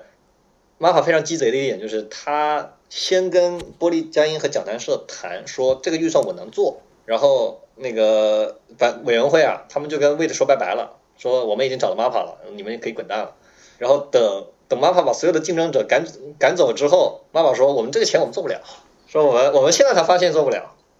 你们要加钱。然后那个时候就是把委员会已经没得没得选了呀，因为他们只剩妈妈了呀。你妈妈这个时候突然说不干了，那没人那没人做了呀。你跟 Wait 已经闹掰了嘛，那只能那只能加钱了呗，那你加钱呗。呃，不一定啊，他他比如说比如说 Wait 要一千五，然后把委员会给一千，妈妈可能交到一千二，这都有可能，都不一定啊。嗯，但是就是 MAPA 它最近的策略是不断的拿大 IP，然后就是相当于是呃良性循环，一直拿非常非常牛、非常非常多的 IP，但是它也不是非常牛吧，它就是它就是好的也有，坏的也有，但是它拿的很多很多，包括《咒术回战》，包括呃《电锯人》，包括就是《巨人最终季》，很多很多。它有一些做的非常好的，有一些做的也也也会接一些不怎么地的，就是单子，但他总体会保障他的需求一直有，就是人一直不够，然后他利用这一点在疯狂的扩充自己的人手，在业界挖了挖空了好多好多公司，所以就是他形成一个良性循环，他的人他的作画职职位的人一年比一年多，然后质量一年比一年高，然后前两年也从按作画量，就是也从按张数算钱变成了按时间算钱。因为他有钱了嘛，所以按时间算钱，那就是那意思就是能做，就是原画可以按照自己的追求去画出更好的作品，而不是说为了追求钱去去疯狂的赶工。所以总体的 MAPPA 最近的最近最近两年的作画质量一年比一年高，现在基本上已经是业界前三的这么一个水平。那对于第四季，比如说很多观众都吐槽，比如说 MAPPA 的这个作画之类的，这确实人物的这个很多面部，我听说很多，比如说。第一季为什么很很做的就是画的很好，包括三笠啊之类的，就是因为一开始健身创它其实画工比较拉胯，所以这个当时动画制作的时候会有意识的去去改进这整个这个画面的这个精致度啊，包括人物的面部的这个情况嘛。但是到第四季，MAPPA 确实，他是到底是想就是想干脆换一种风格，就是换一种比如说三笠这种比较粗粝的或者比较更有战这种战士形态那种感觉，还是说？单纯的就是因为换了制作公司，这个制作公司之后，所以导致这个画风上没法进行，就是更好的。我觉得是这样的，就是它是一个比较复杂的问题，但总体来说是委员会已经不想让动画做的那么好了，因为因为做的好就代表性价比低嘛。你做的好不好，在他们来说啊，巨人的核心是 IP，就是剧情或者是说是剧情。嗯。你你动画动画做的再好或者再差，其实差不太多。所以用一个比较省的追求的是钱，一个比较紧的预算，呃，工期就可以达到差不多的效果，那就没必要投投更多的钱了嘛。就大家现在追的是一个故事了，并不是说就是你画的好与差，画到百分之七十，或者或者画到百分之九十，其实看的人人数是固定的嘛。而且巨人其实，呃，另一方面是他年他他太长了，他第一季已经二零一三年了，所以他很难去吸引新观众，所以说他的。你画做的再好，其实用处也不是特别大。当然，巨人的老观众会非常不爽，说我们巨人这么一个历史级的漫画，你动画做成这样不应该。但是从资方的角度来说，反正也就是你们这一波人，我画的再好，你们又不会多花一分钱，那我为什么要做的更好呢？我省点钱不好吗？就是这个道理。我我有时候看网上那些对于具体，比如说李维啊，或者是三立的这种作画的，我觉得很多粉丝确实有一种就是类似粉丝心态的那种。就觉得，呃，这个心理的落差还是因为他一开始是奔着比如说颜颜值或者是怎样去的，因为现在现在确实很多二次元的粉丝还是有点这种那很正常，就觉得把我的三 D 画成这样是不是有点不可有有点有点顶不了了？就是嗯，我我觉得是你确实看完第四季再回去看，再回去看第一季，确实三笠有点太好看了嗯，。是的啊，我最喜欢那个长头发的三笠，就是可能已经持续了一一集半吧，就嘎住了有点。就他当兵之后就剪剪短。对啊，我觉得剪剪短头发之后就没那么好看。但就是从从商业上来说，就是这个道理。粉丝，我觉得粉丝有这种心态非常正常。就我作为一个粉丝，嗯，对啊，而而且万一我是一个花了点钱，比如说，不过现在没有看正版的渠道啊。那万一我是个买了 BD 的粉丝，那我当然希望，对吧？我作为巨人粉丝，我当然希望漫画能做到画的好了，而且，呃，动画能画的好，而且问题在于，问题在于巨人的漫画是一个顶级的，它可能是一个历史级的，它是一个值得好动好的动画化的这么一个作品。那连鬼灭不是，就是 就是有的人可能会觉得连什么什么都能画的这么好，那凭什么巨人不能画这么好呢？对，当然会有这种心态啊，对吧？但是从商业上的角度来说，它就是就是不赚钱的东西我就不做，就这么简单。然后呃，加上一个现实的原因是，MAPA 自己的工期和人手其实是安排的差不多了，它相当于强行挤了一个工这个这个档期进来，所以说，当然其实林佑一郎我我个人非常喜欢啊，我其实，在第四季出之前我就很喜欢林佑一郎这么一个导演，就是第四季的导演，因为我之前看过他的那个《狂赌之渊》，然后我觉得《狂赌之渊》整体上的风格还挺挺合我胃口的，包括他的那个第四季的 OP，我其实还挺喜欢的。嗯，对就是这个对你既然你提到了，我就得说一下，因为其实我追完前三季的时候，因为第四季刚刚开始，好像出到第七集还是第八集，我就想说，等第四季，因为当时还不知道有 Part Two，我想说等第四季都出完了我再看吧。但是我就从 B 站上刷到了第四季的 OP，我天呐，看完之后直接就不行，我我要开始看了，就忍不住了，因为第四季 OP 确实太太精彩了。其实我就单单拉出来这段一分半钟的影像作品，我觉得都很很出色。嗯嗯，不管它对跟巨人有没有关系，对，我觉得就是第这个这个第四季的 OP 的音乐和画面其实都非常典型的林永一郎的风格，我们可以去看一下，就是他的什么异兽魔都啊，或者是狂赌之渊啊，或者什么刃牙这种，呃，不知道是不是刃牙，反正就是也是 MAPPA 的一个动画，他是 MAPPA 的一个主力的导演，加上我觉得他总体上来说是一个呃比较有想法，然后喜欢画特写、画表情，然后整体的思想上面非常的魔幻，就是就是有点有点可以说有点怪吧。但是一个非常有想法的一个导演。然后我觉得巨人找他还就就就还还还挺配的，说实话，嗯。然后说实话，你说在第四集这个关键节点突然要接下来这么一部作品，我觉得他其实本身也挺有勇气的。那当然了，他应该是知道自身的压力确实很大的，就对，他肯接这个活儿，我因为觉得还挺牛逼的。因为他之前其实他虽然是 MAPPA 的主力导演，但他其实的他他其实他他的动画都是这种就是预算不太高的，就是评级可能不是特别高的，他还挺知道怎么怎么用用就比较会花钱是吧？就是这跟荒木就不一样了，荒木真的是一个不会花钱的人。包括看那个我小我刚入宅的时候追那个那个那个《罪恶王冠》，就是荒木就是荒木拍的，嗯就是前面特别牛，前面从作画到剧情都都都很强，然后到后半段直接开始拉胯，就是作画完全就是一看就是一看就是没预算没工期了那种感觉。嗯，他一直到这个习惯一直保荒木的一直保持到巨人。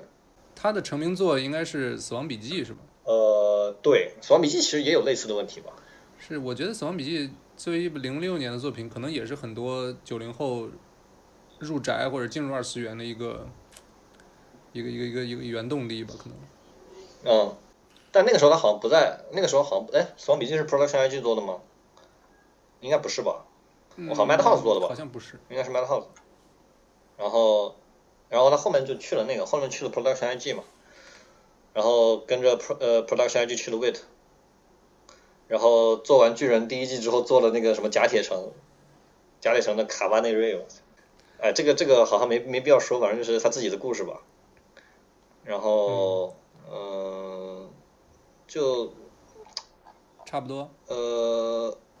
然后可以说一下那个，就是最终季改编的问题，就是为什么最最终季的这个观感会让人觉得很不适？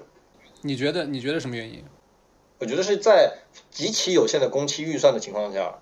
林有一郎的选择是忠实原作，就是他其实他他也没别的选择，他只能忠实原作了，就是按照漫画来嘛。漫画一个，假如说是一个跨页的一个大特写，就有的人很多人喷他啊，就是你漫画一个大特写，是因为漫画的表现形式就这样，你动画也搞了同一个大特写，然后就是相当于一张图，一张很长的图，我记得就是那个就是那个艾伦，就是那个呃马来的那个领导叫什么戴巴吧，戴巴演讲，然后艾伦变巨人那一段，MAPA 采用的是就是不动的，它就是几张静止的画嘛，配上音乐，嗯，有有很多人觉得不行，你想想，就有点偷懒。你想第一季、第二季，我操，那动的多爽啊，对吧？你你你第四季给整个这这么这么高这么高能的场景，你你搁这搞几张 PPT，这个其实就是无奈之举了呀。虽然说看起来是有点偷懒，但是你想用用动的形式去表现这种大场面，那也太难了吧？这不是就是以当前的工期预算，实际上是实现不了的。林有一郎就是这么判断的。还是很多外部环境的限制，对对吧？那核心还是说，玻璃佳音、讲谈社、Production IG 三个大大庄家、三个三个委员会的委员觉得，一方面我不愿意投钱，另一方面我一定要求你的漫画动画的第四季在漫画完结的时候出，维持这个热度，因为因为就是你你你巨人如果说漫画完结了，就是假设漫画的最后的结局风评并不好，那谁会那然后再播动画，那谁会看动画呢？它有个风险嘛，所以说就是他们一定要求你不管做的怎么样，你反正一定要在漫画完结之前把最终季给我出了。所以在这种情况下，就是没办法，没得选，你你不可能做出更好的效果，导致其实第四季，呃，当然 MAPPA 也是一个比较喜欢找外包的公司啊，那还是第四季找了很多外包，然后呃不同的集数不一样，所以导致可能这一集的作监是这个人，那那集换个人就会看起来会觉得有点怪，或者是前后集数人长得不太一样啊这种。到最后就不得不聊一下巨人的一些个怎么说呢，一个一个主旨啊，或者是一个思想内核的东西了。这个巨人的内核的部分，在之前其实大家就巨人粉丝或者是路人，其实想法都比较统一，就是比较反战嘛。但是突然到这个漫画这个结局，或者说我看到的，就是 B 站上一个主流的一个观点，就是菅原创这个好像把自己的真实意图显露出来了，他是一个比如说极端右翼啊，或者是一个一个表面上伪装成了一个反战的人，其实是一个怎么说呢，很右翼思想的一个人，很很军国主义思想的一个人，确实让让我有点一一时上一一时有点有点吃不消，就是我其实也。光单看那个结尾的话，我也有点拿不准他到底是个什么意图了。虽然就是我一开始想聊巨人的很大部分原因就是他的反战的剧情的设置让我很很满意，或者说我觉得塑造还是很很成功的。所以就是这个东西就变成现在巨人最大的一个一个痛点，就是到底该怎么去聊。虽然已经完结了一个月的时间了，但是当然我现在发现了就是。中文互联网上还是有一定的反思的，就是巨人他好好的地方，我不能我我们不能去过分的去否认，但是它的结尾，我觉得还是用一种辩证的去看的。当然也也也有一部分这种声音有有一定回潮哈，就不知道两位他你们觉得巨人他到底是一个怎样的一个内核？我我就是这么想的，就是我觉得，当然他用最后一点点的篇幅，可能在漫画上就是几格的篇幅。来，某种程度上推翻了他之前所建立的这种哲学思辨的思想吧。但是如果说我们把就靠这几格的动漫画，或者靠最后一点点这个结局，你就把他把健身创定义成是一个右翼的一个极端右翼思想的人的话，那他在前面这么十年的时间里，他都在高举反战的大旗，那他。确实，在反战思想上，他也做出了一定的贡献。哦，这样吗？对吧？就我会觉得，你从这个比例上看，你也不能把他一棍子打成一个右翼的人。我，但是很难，就像 Brad 说的，我觉得很难靠最后一个非常快速的反转跟一个出乎意料的结局来臆测剑山创他自己是一个怎么样的创作者。而且他自己其实有表示过，他就是想要伤害读者。我会觉得，他可能是站在，就他想要作为一个一个纯纯正正的建立这个世界观的人，他要把这些角色都控制在他的笔下，他要作为一个主宰者这样的思想，他来操纵读者、操纵观看的人的这样一个思想。他站在这个角度上去做这样的选择，而不是说。这个结局或者这个呃立场是他自己的立场，你们能懂我意思吗？我觉得我就是他他想要故意作为做这个扭转来实现他自己的这种主宰控制欲，而不是说他本身想要说这个事情。我我觉得是，我我不是很确定，就是你你你你你一定能从这种漫画的虚构的剧情就能判断出作者一定想表达什么东西吗？我我目前看来还，没错，我觉得不行。我目前没没怎么看出来，因为我还没看结尾，我其实没有发言权。但是就是假如说他写了一个，就是比如说就是右翼大获全胜这么一个结局，或者是反或者是这个反战反战那一波人最后死的很惨，这能表现出他实际上是一个右翼的人吗？我我不是很确定啊。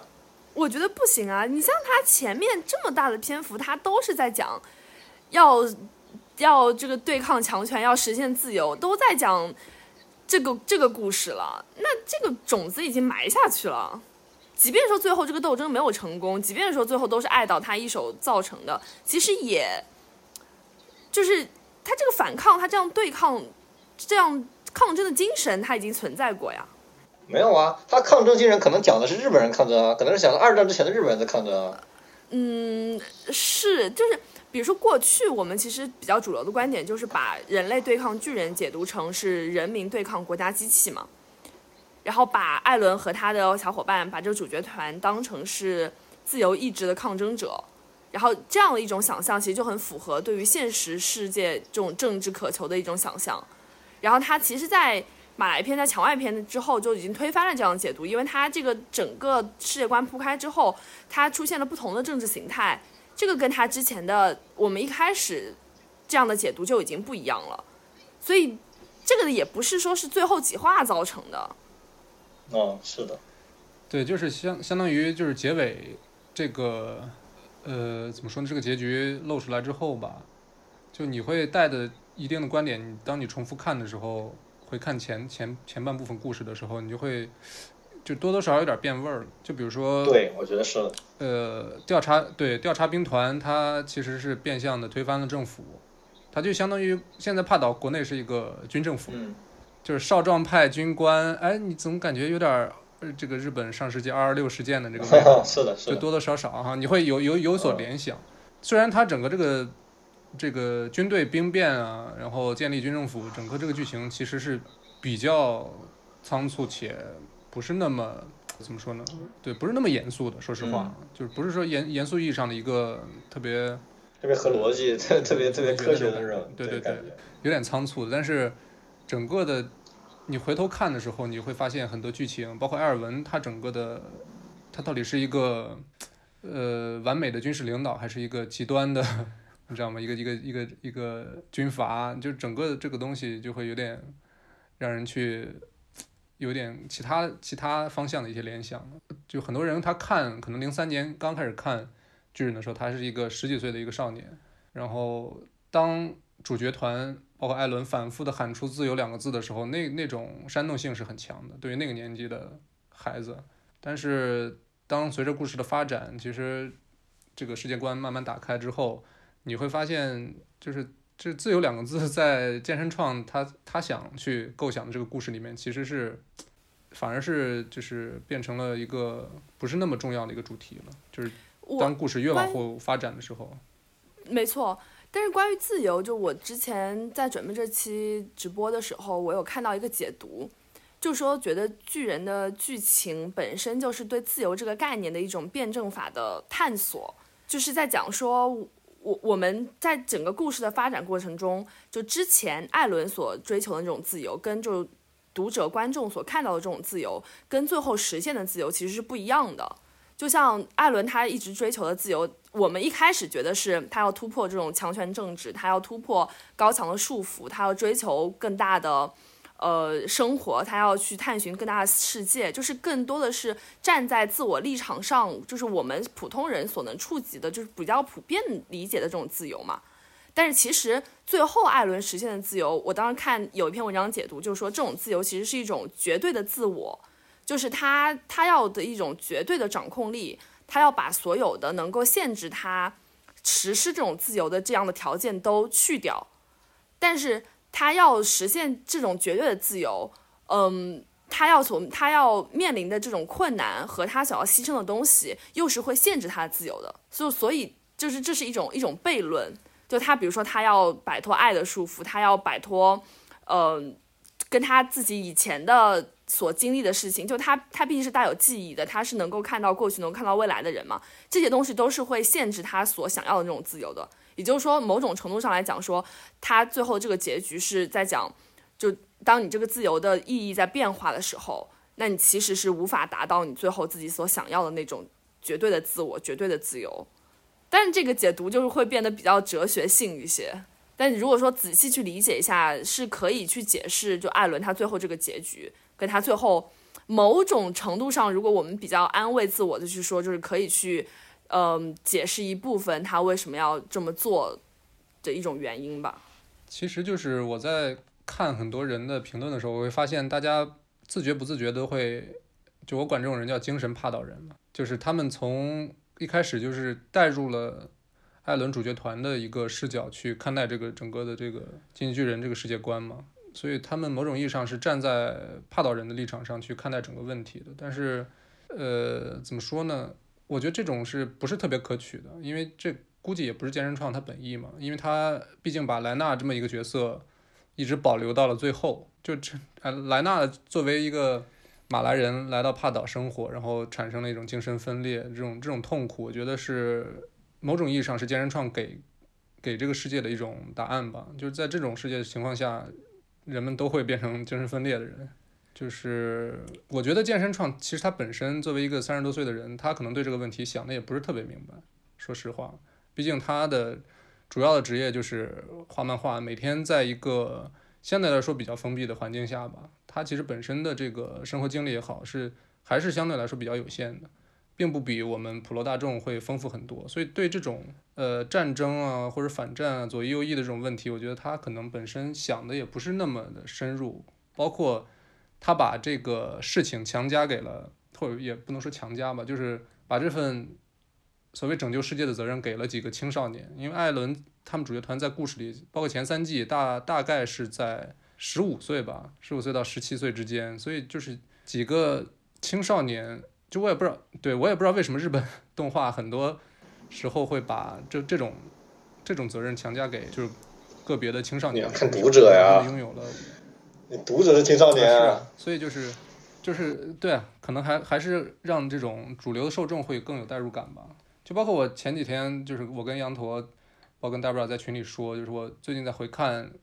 这个《攻壳机动队》TV 版的这个前两季，我会觉得那那种世界观下，就是几个成年人他在用自己的方式去对抗一个更建立在现实世界。基础上的一种想象的一个世界观情况下去解决一些包括战争啊，或者是这些问题，我觉得这种形式反而是更可取一点的。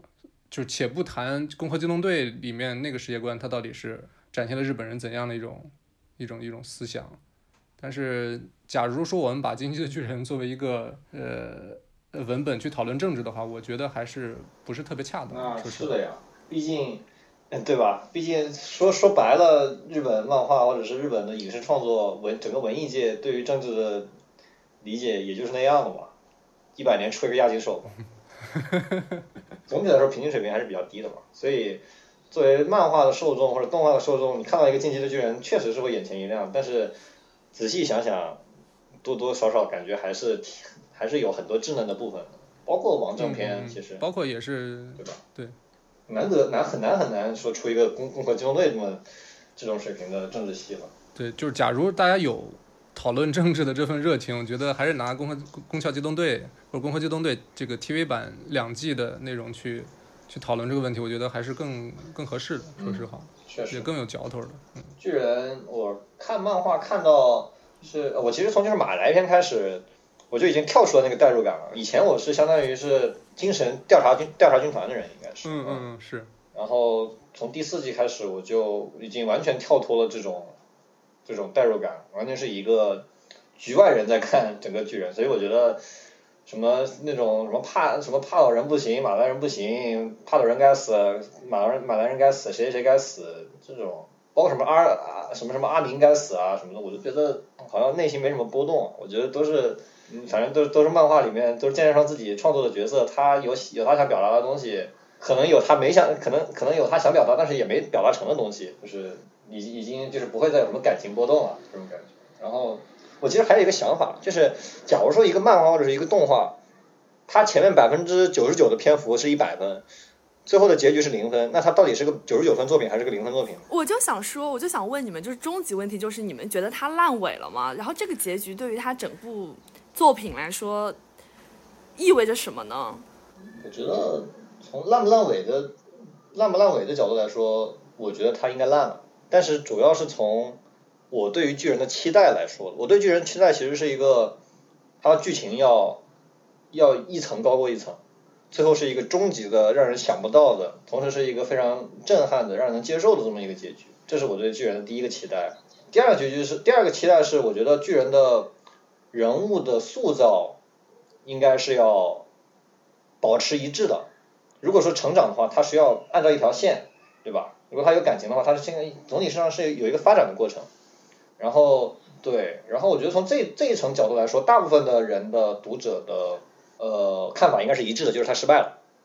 从这个角度来说，我觉得巨人是可以算烂尾的。就是不管是欧美还是我我们把就是全球舆论分成中国、欧美和日本三个圈子，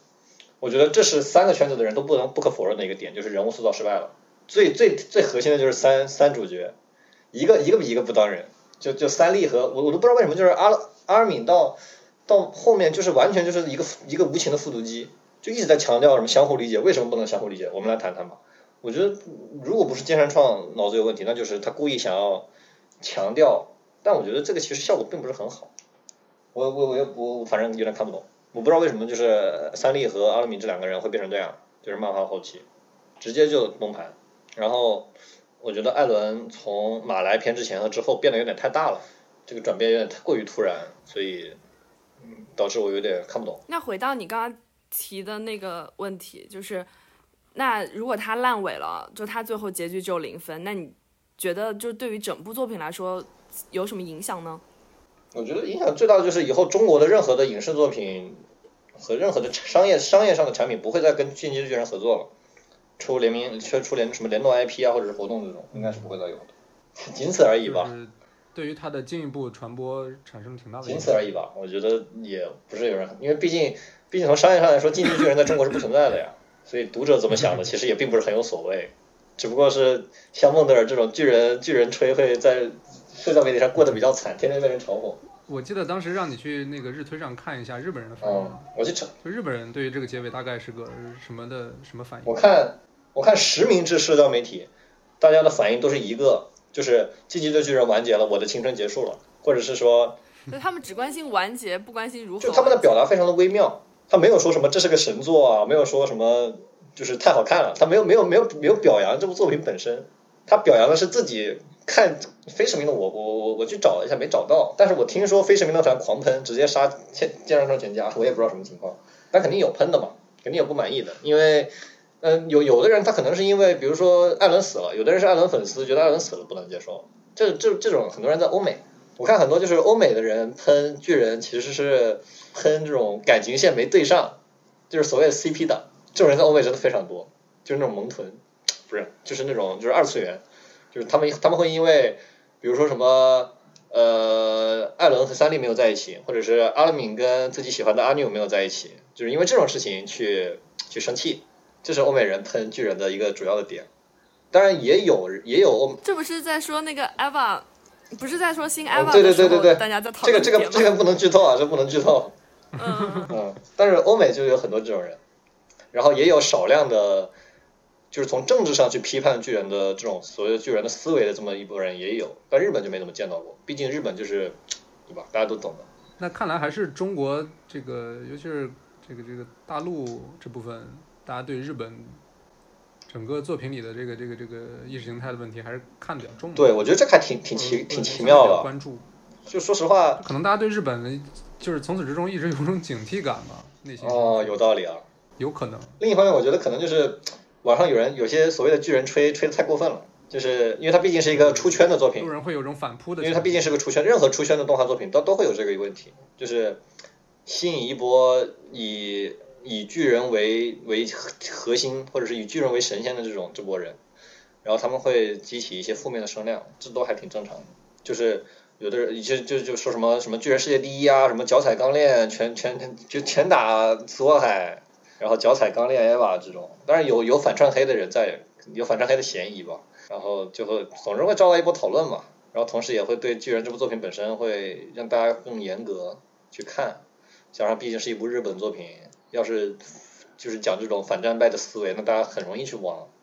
什么军国主义复辟啊，或者是本质还是反战败啊这这种东西去考虑嘛。毕竟日本作品反战败其实也不是一次两次了，还挺普遍的，对吧？是这个东西就对。聊起来就有点远。加上你，你想想，加上很多人吹巨人，就是因为巨人很反很反战啊。结果现在一下爆出来说，哎，假装反战，实则极实则极右，那大家肯定就铺天盖地的有骂的，有嘲讽的，有有粉丝去表达表示失望的，也有本来就不喜欢巨人。其实本来不喜欢巨人的人非常多，嗯，然后给巨人粉丝安了一个所谓的巨小将的这么一个称号，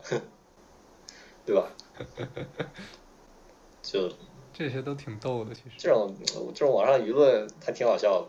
Brad，你觉得呢？就是你觉得这个结尾，就你可不可以接受？然后你觉得它影响到巨人整个番的口碑啊，或者它的历史地位吗？其实这个结尾怎么说呢？就是说实话，虽然我一直跟着有个 B 站 UP 主，他一直在讲这个巨人漫画，然后就追着看到了结尾。但是说实话，当结尾一出的时候，当时我就记得热度特别大，好像。几乎都上热搜的程度，然后整个 B 站对整个 B 站都是一种特别主流的，都在齐声的去讨伐，就这这种舆论环境让我就感觉有点就就就还是那种不想随大溜的性格性格吧。我就想说，就是为什么会突然 大家都这么一致，就是让我本身对这种情况产生那种呃想想要去观望一下的态度吧。所以就是一直到现在为止，具体这个。漫画的结尾，包括它这个漫画的结尾，它到底在动画？因为其实从漫画到动画还是有一个，呃，有一个有一个区别吧。其实我更想更想看的是，它作为一个影像存在的时候，它具体是怎么展现的？我觉得那个那种情况可能，因为我本身漫画看的比较少，所以我不确定这个漫画它到底想表达什么意图。可能更更希望是等到它影像化了之后，动画化了之后，我再去看，可能会有一个比漫画就。图片加文字的这种情况会有更直观的感受吧，所以就是就这个结尾，说实话，当当大家就齐声在说，就喊这个极端右翼，或者说健身健身就骂健身创的时候，我反而会想说，我再再等一等，再观望观望，再消化一下。那对啊，你看又加页了，就是当然这个结尾它对我的影响就是，我一开始就是对巨人是一个没有什么负面影响的，呃负面印象的这么一个态度吧。但是这个结尾一出，反而让我就是，尤其是在我重看的时候，会对于某些具体的情节，对对对，有一个疙瘩，确实有有一个有一个心结在的，就很多时候就就没有第一次看的时候，或者是就是重看一些情节的时候，没有那么畅快的感觉，这是真的。家业好像也没什么区别啊，反而更更恶心人了。听说这个，反正我我自己的感觉就是，我以后不会去非常的主动的去跟人推荐巨人，如果他给我了一个描述的需求。然后巨人又在那个在那个范围里面，我会跟他很谨慎的说，进击的巨人怎么哪里好哪里好，但是这个结局有点问题，你自己看着办。呃，对，但他不是他不是像钢炼啊，或者是像什么 EVA 这种可以无脑推荐的，就他本来应该是属于这个范畴的，他本来是一个可以代表我们日本动画，就他本来是一个我们日本动画的一个非常优秀的一个榜样，是一个可以走出走出动画圈的这么一个东西，结果现在就就。但总归是有争议的，所以我就不能非常心安理得的去跟人推荐《巨人》这款作品。但是我自己可能还是会去去看，去去偶尔再会去重新看一下第一季到第三季，去看一下名场面。但是总归还是确实心里会有个疙瘩在那，感觉怪怪的。那大家，我们这期节目之后会剪辑出来，然后放在各大平台，大家也可以在评论区当中跟我们讨论。然后我们在接下来的三个周末，每周日下午十四点到十六点，也同样会在荔枝播客跟大家直播，嗯，大家可以关注一下我们，然后我们可以下周再见，继续。感谢收听本期《无情 No Wonder》，我是 Brad，我是大布拉，我是羊驼，我们下期再见，下周见，拜拜，下周见，拜拜。